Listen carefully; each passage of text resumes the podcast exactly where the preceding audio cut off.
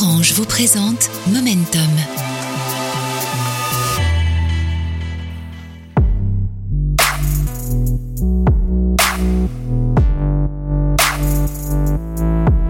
Salut et bienvenue, je suis Ludovic B et vous écoutez le tout premier épisode de Momentum. Quand un transistor fait échouer une tentative de putsch. Momentum, c'est à chaque fois l'histoire d'une bascule, ce moment où une nouvelle technologie arrive et change nos sociétés pour toujours. Raconter l'étincelle qui d'un seul coup fait naître un futur qu'on n'imaginait pas. Alors, prêt pour la bascule? Dans ce premier épisode, je vais vous parler du transistor, une petite invention qui a changé nos vies et qui a même permis d'éviter un coup d'État en France. Momentum, c'est parti. Nous sommes quelque part au milieu des années 50. Allez, en 1955 ou 56. Vous avez 18 ans et c'est l'heure du journal radiophonique sur les célèbres ondes de la RTF, la radiodiffusion télévision française.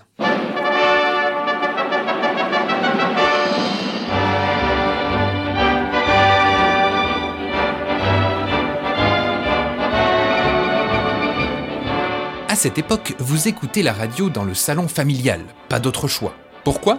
Tout simplement parce que le poste de radio, c'est un meuble. Oui, carrément, un meuble. Et il pèse son poids. Alors, une fois installé, pas question de le bouger. C'est la famille qui se réunit autour. Un peu comme la grand-messe du 20h à la télé quelques décennies plus tard. Papa choisit la station parce que c'est comme ça et les autres écoutent. On est bien loin des applis de musique que chacun lance aujourd'hui dans sa chambre pour écouter ce qu'il veut. Mais dès la fin des années 50 arrive une trouvaille qui va tout changer. Voici les clés. Merci madame. Et nous voilà chez nous. Il n'y a rien du tout. Il y aura un poste à modulation de fréquence. Et un électrophone. Et un radiophono. Et puis, un transistor. Un transistor pour moi. Un poste autoradio. Et oui, les postes à transistor. Ils ne tenaient peut-être pas dans les poches comme nos smartphones d'aujourd'hui, mais vous n'avez pas idée de la révolution que ça a été. Pour la première fois, vous pouviez emmener la radio avec vous où vous vouliez. Alors, c'est pas encore le ghetto blaster des années 80, mais un vent de liberté souffle tout à coup à travers les ondes.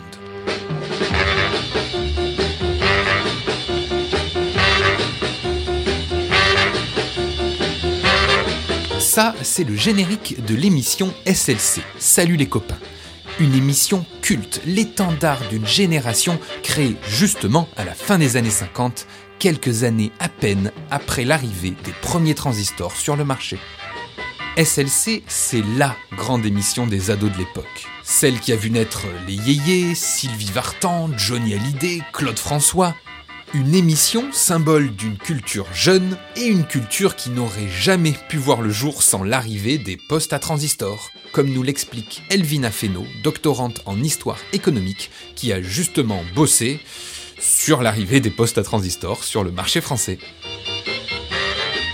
Cette émission de radio, ce contexte avec euh, l'usage du transistor et cette culture jeune arrive et on peut dire aussi une musique un peu jeune euh, dédiée puisque avant avec toute la famille il n'y avait pas forcément euh, des, musiques dédiées à cette euh, catégorie de classe d'âge. Et un compte rendu de l'ORTF le 21 juin 1967, il note en fait un lien entre l'abondance des transistors à bon marché et la nouvelle catégorie de classe d'âge que sont les jeunes.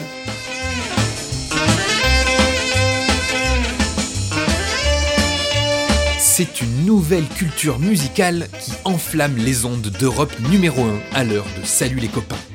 Et ces nouveaux morceaux, destinés à un nouveau public, les jeunes, vont faire danser les transistors. Grâce à la portabilité de ces nouveaux postes, les jeunes se réunissent enfin loin de l'austère salon familial pour écouter leurs idoles. Ils ont envie de danser et vont le faire savoir. Ils vont notamment surprendre tout le monde au début de l'été 1963. Nous sommes le 22 juin, le soleil a brillé toute la journée et le soir venu, les températures estivales ne sont pas les seules à donner envie de rester dehors. Ce jour-là, pour fêter le premier anniversaire de l'émission SLC, Europe numéro 1 organise un concert gratuit sur la place de la Nation à Paris. Les animateurs jouent le suspense en ne dévoilant pas la liste des artistes qui seront présents. Un simple message annonce juste à l'antenne Venez tous samedi soir à 21h, place de la Nation. Mais les animateurs de l'émission n'imaginaient pas que ceux qui les écoutaient étaient si nombreux. Ils attendaient donc 15 à 20 000 personnes euh, en se disant que l'appel allait être entendu et en fait ils ont été surpris euh, de voir que finalement il y avait 200 000 personnes qui attendaient Place de la Nation. La conjonction de cette émission de radio, des postes à transistors, euh, de l'avènement de cette catégorie de classe d'âge que sont les jeunes, fait en sorte que c'est un succès. Est-ce que vous êtes des vrais copains? Taper dans vos mains C'était un samedi soir, il faisait beau, on sortait pour applaudir nos idoles. Je pense qu'il ne faut pas nous jeter trop vite la pierre, car euh, les personnes d'un certain âge, elles aussi, font le chahut. Et il y avait des personnes de plus de 40 ans qui dansaient le twist, qui entraînaient les jeunes. Et d'ailleurs, Place de la Nation, il y a quelquefois des débats politiques et qui font beaucoup plus de dégâts que ce qu'il y a eu. On était surpris à l'époque de voir des réactions de masse, c'est-à-dire que beaucoup de gens étaient rassemblés euh, et pouvaient réagir à ce qui se passait sur la diffusion de l'information. Ça fait partie de l'histoire politique aussi, euh, parce que j'ai l'impression qu'à l'époque, euh, c'est un peu comme euh, sur les barricades en, mai 68. Le transistor, il sert d'agent liaison aux manifestants, et c'est un peu comme si le poste à transistor échappait au contrôle et provoquait des réactions de masse, puisqu'on pouvait savoir où étaient positionnées les barricades et communiquer entre manifestants. Et c'est un peu comme si le pouvoir politique en place à l'époque était un peu dépassé par ce phénomène. Je ne sais pas si le transistor a révolutionné les programmes de radio, mais c'est important de dire que cet objet a participé pleinement à l'histoire totale de la France.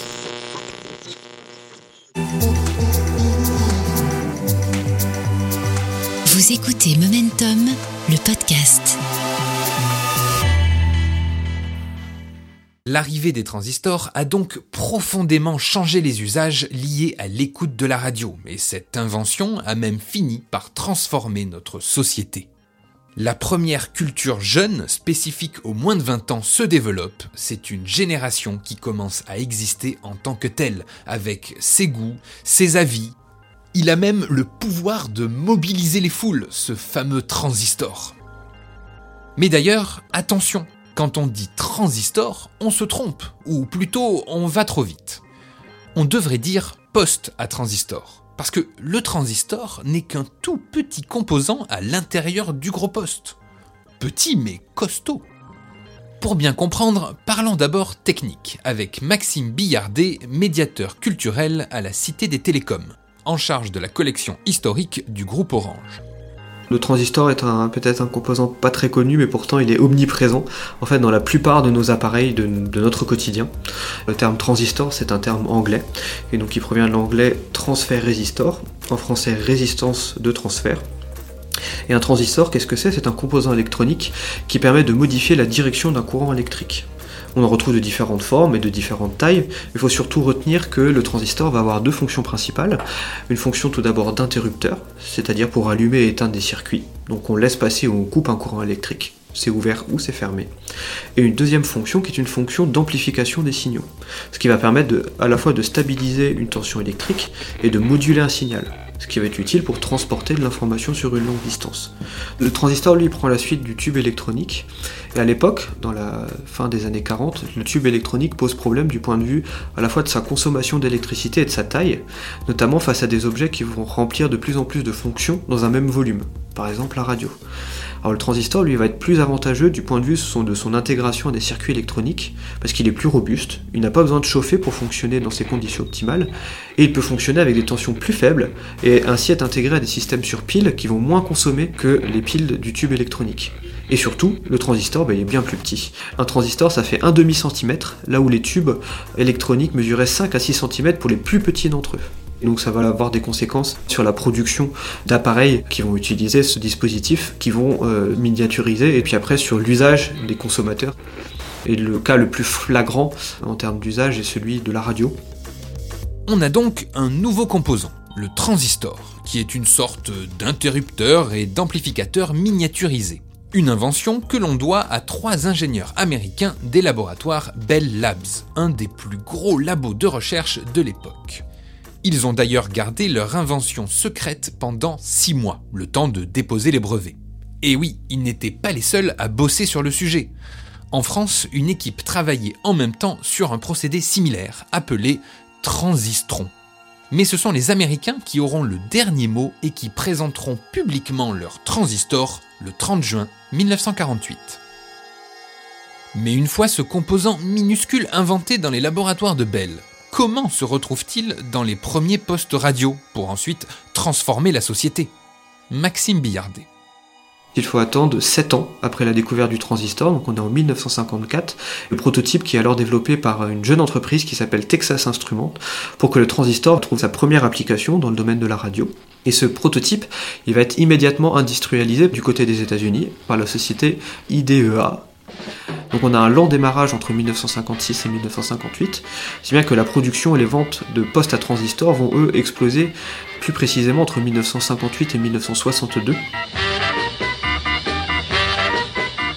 Et oui, vous le reconnaissez maintenant.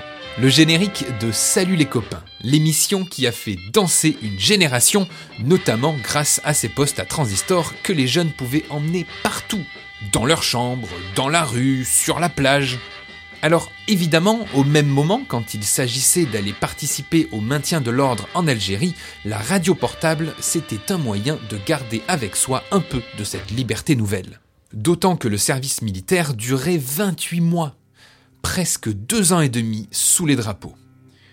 Mais quand les appelés ont débarqué avec leur transistor personnel, ils ne se doutaient pas qu'ils allaient changer la grande histoire. Pas forcément en écoutant Salut les copains, mais pas loin.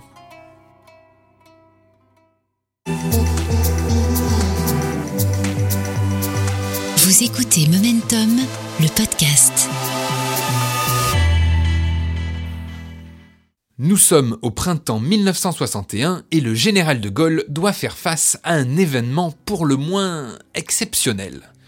Une tentative de putsch organisée par quelques généraux présents en Algérie. Juste pour le contexte, quelques mois plus tôt, un référendum lancé par le général de Gaulle faisait clairement pencher la balance du côté de l'indépendance. Et ça, les généraux putschistes ne voulaient pas en entendre parler. Ils ont donc tenté d'organiser une prise de pouvoir sur place. Mais c'était sans compter sur la verve légendaire du général de Gaulle et sur les postes à transistor. Le soir du 23 avril 1961, le général fait une allocution télévisée qui est également retransmise sur les ondes radio. Ondes évidemment captées grâce au poste à transistor par bon nombre de jeunes appelés du contingent déployés sur le sol algérien depuis déjà bien trop longtemps. Justement, ces mêmes jeunes que les putschistes espéraient rallier à leur camp. Raté. Les mots du général résonnant dans les postes à transistor à travers le pays vont changer la donne. Un pouvoir insurrectionnel s'est établi en Algérie par un prononciamento militaire. Ce pouvoir a une apparence, un carteron de généraux en retraite il a une réalité, un groupe d'officiers partisans, ambitieux et fanatiques. Leur entreprise ne peut conduire qu'à un désastre national. Voici que l'État est bafoué, la nation bravée. Au nom de la France, j'ordonne que tous les moyens, je dis tous les moyens, soient employés partout pour barrer la route à ces hommes-là, j'interdis à tout Français, et d'abord à tout soldat, d'exécuter aucun de leurs ordres. L'avenir des usurpateurs ne doit être que celui que leur destine la rigueur des lois. Françaises, Français, aidez-moi. C'est sans doute un de ses plus grands textes Pascal Horry, historien, spécialiste de l'histoire culturelle. Parce que chaque mot fait mouche. Il y a la fameuse formule du carteron de généraux à la retraite, et puis même ce qui suit sur les officiers qui sont la réalité du pouvoir derrière cette apparence de carteron. Il y a euh, ce moment extraordinaire où il dit Hélas, hélas, hélas. Et puis la fin, française, français, aidez-moi. C'était sidérant. C'est une argumentation qui consiste à dire que une politique était engagée et que tout est compromis par ce putsch qui va forcément échouer, mais qui a fait régresser la France. Et il y a l'énumération qui est extraordinaire, il faut vraiment euh, réentendre, l'énumération de tout ce qui est compromis en une minute par ce putsch. L'unité nationale, notre puissance, notre rang au dehors, notre œuvre outre-mer, tout cela risque d'être rendu vain par l'odieuse et stupide aventure d'Algérie. C'est une rhétorique exceptionnelle. Et en même temps, cette dramatisation qui consiste à dire que il faut absolument résister. Et c'est là que le général, alias le président, parle fermement en homme euh, d'ordre qui prend euh, tous les pouvoirs, article 16 de la Constitution, qui n'a jamais été aussi euh, appliqué qu'à ce moment-là, et qui dit clairement euh, vous n'obéissez pas à ces putschistes. Euh, et ce qui est intéressant, c'est qu'il y a quelque chose qui viendra l'aider, c'est la radio. Et oui, car ce bon vieux général, il est certes toujours efficace, toujours le bon mot et la bonne intonation, mais surtout il utilise le bon médium, la bonne innovation. Car c'est là que notre armée de transistors va entrer en action pour contrer cette tentative de putsch. Ces petits objets inoffensifs, permettant à chacun d'écouter la radio où il veut, vont surtout permettre au général de Gaulle de cibler le public auquel il adresse ces mots qui font mouche, les jeunes appelés du contingent. Pascal Horry. On découvre à cette occasion l'importance du transistor, qui après tout ne pénètre dans la société française que depuis peu de temps. Pour l'essentiel, euh, ce sont les jeunes qui s'équipent de transistors. Donc il y a effectivement une interprétation en termes de génération. Et euh, ces transistors, euh, ils sont nomades, ils sont écoutés indépendamment des ordres, puisque effectivement, les officiers putschistes censurent le général de Gaulle. Mais on entend Radio Monte Carlo, qui est mieux perçu, mieux entendu de ce côté de la Méditerranée. Toujours est-il qu'on réussit à entendre les stations de la métropole et se rendre compte que finalement la métropole ne bouge pas et même qu'effectivement en Algérie il y a des zones qui résistent, ce qui fait qu'on va assister à des cas où des euh, appelés du contingent refuseront d'obéir à des officiers ou sous-officiers putschistes, voire s'empareront d'eux. Et ça, c'est tout à fait remarquable. Ni les putschistes, ni le général de Gaulle, ni personne, au fond, n'y avait pensé. Ça fait toucher du doigt aux putschistes qu'ils ne sont pas suivis, aux soldats que eux peuvent s'opposer à leurs officiers, c'est-à-dire qu'on a basculé dans une autre société, c'est la progressive individualisation des sociétés. Et là, vous avez l'individu autonome qui dit non face à une autorité à laquelle il faudrait évidemment obéir. Ça va loin. Assez vite, quand on consulte la presse de l'époque, on se rend compte que le mot transistor euh, intervient dans l'interprétation de ce qui s'est passé. Euh, c'est la démonstration que effectivement il y a une nouvelle technologie culturelle qui se met en place et c'est intéressant de voir que c'est la radio qui permet d'en prendre conscience et tout ça passe par le transistor, passe par la voix. Ça me paraît quand même très important de le souligner en plein 21e siècle.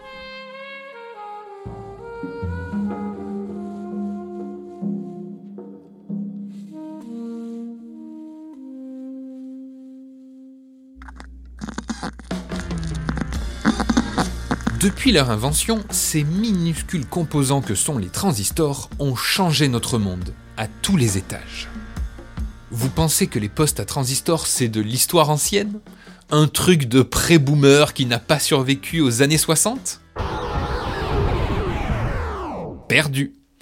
Les transistors sont devenus le meilleur ami de l'homme et de la femme connectés. Maxime Billardet, vous savez, le médiateur culturel à la Cité des Télécoms, a encore quelques mots à nous dire à ce sujet. Un transistor, c'est vraiment le composant qui va permettre la miniaturisation.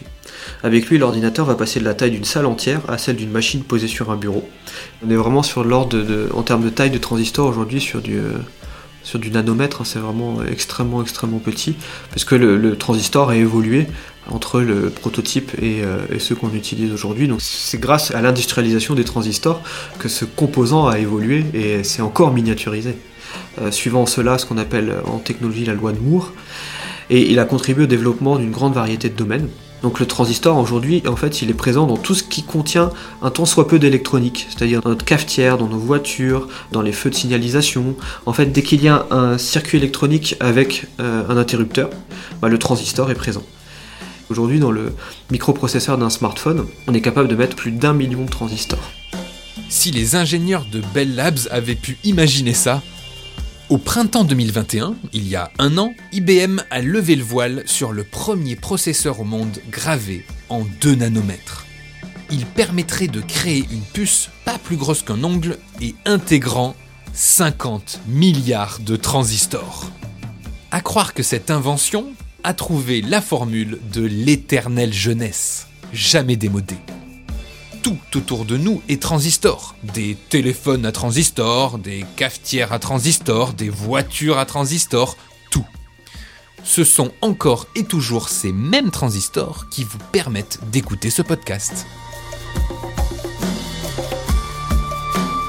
Entre des centaines de milliers de jeunes qui envahissent la place de la nation pour se déchaîner sur les rythmes endiablés des yéyés, et d'autres jeunes de l'autre côté de la Méditerranée qui vont refuser les ordres des généraux putschistes en Algérie, on peut dire qu'une invention aussi minuscule que le transistor aura soulevé les foules. Quelques millimètres pour une telle bascule? Qui l'eût cru, pas vrai? Allez, rendez-vous dans un prochain épisode de Momentum pour découvrir une autre bascule qui a transformé nos vies.